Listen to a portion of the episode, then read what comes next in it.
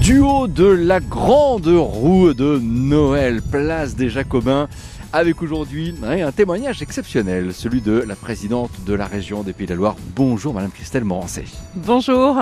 Vous m'accordez de dire bonjour Christelle Bien sûr Bruno, avec plaisir. Christelle, voilà nous y sommes, à hauteur 50 mètres. Et là, spontanément, que pensez-vous du panorama qui s'offre à nous? Ah ben, moi j'adore, j'adore euh, cet endroit. Euh, déjà la vue sur, euh, sur la cathédrale, puis aujourd'hui vendredi la vue sur le marché, un des plus beaux marchés de France. Et puis voilà, ça donne un panorama sur toute, sur toute la ville. Et peut-être que si on regarde de ce côté, on doit apercevoir le circuit des 24 heures, cher Bruno. Ah, c'est pas faux. Alors sur le côté, effectivement, c'est la percée centrale.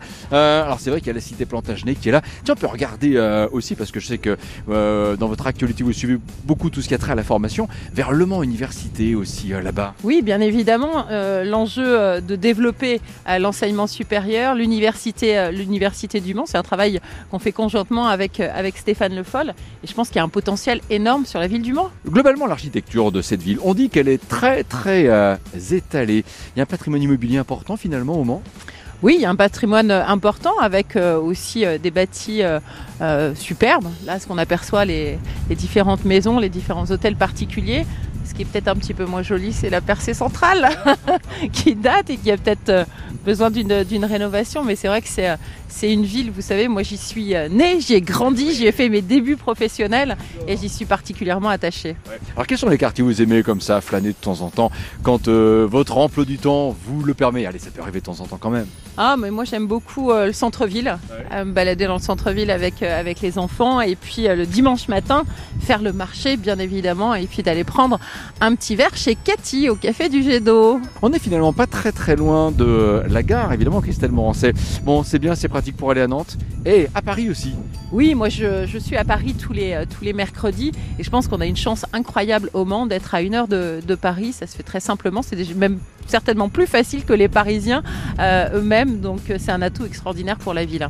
Pas sujet au vertige, heureusement Non, pas du tout. Quand on garde également de ce côté-ci, tiens, vers, c'est vrai, le, jardin des plantes, on voit effectivement du bâti, mais en même temps, c'est là qu'on voit, malgré l'hiver et l'absence de feuilles, il y a quand même des arbres dans cette ville. Oui, je pense que c'est important, il faut même le déployer encore plus euh, dans le contexte euh, actuel, notamment en termes de transition écologique et énergétique. La région euh, projet de, planter 2, 2 millions d'arbres et je pense que nos villes, notamment dans le cadre du réchauffement climatique, c'est un enjeu essentiel d'avoir du vert, de la verdure.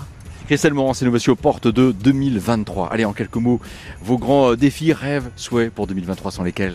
Ah, moi, je veux euh, de l'apaisement. Je pense que le contexte est, euh, difficile pour chacun des, Français, mais je pense qu'on a un enjeu énorme tous ensemble. C'est euh, le rassemblement, l'unité et l'apaisement. Et c'est ce que je souhaite pour 2023. Et puis 2023 au Mans, un moment important, les 100 ans des 24 heures, qui va être justement une grande fête populaire de rassemblement et d'unité. Et je crois que ça va être un, un chouette moment. En tout cas, vue d'une hauteur de 50 mètres, la ville du Mans est belle et la campagne sartoise environnante, elle l'est aussi.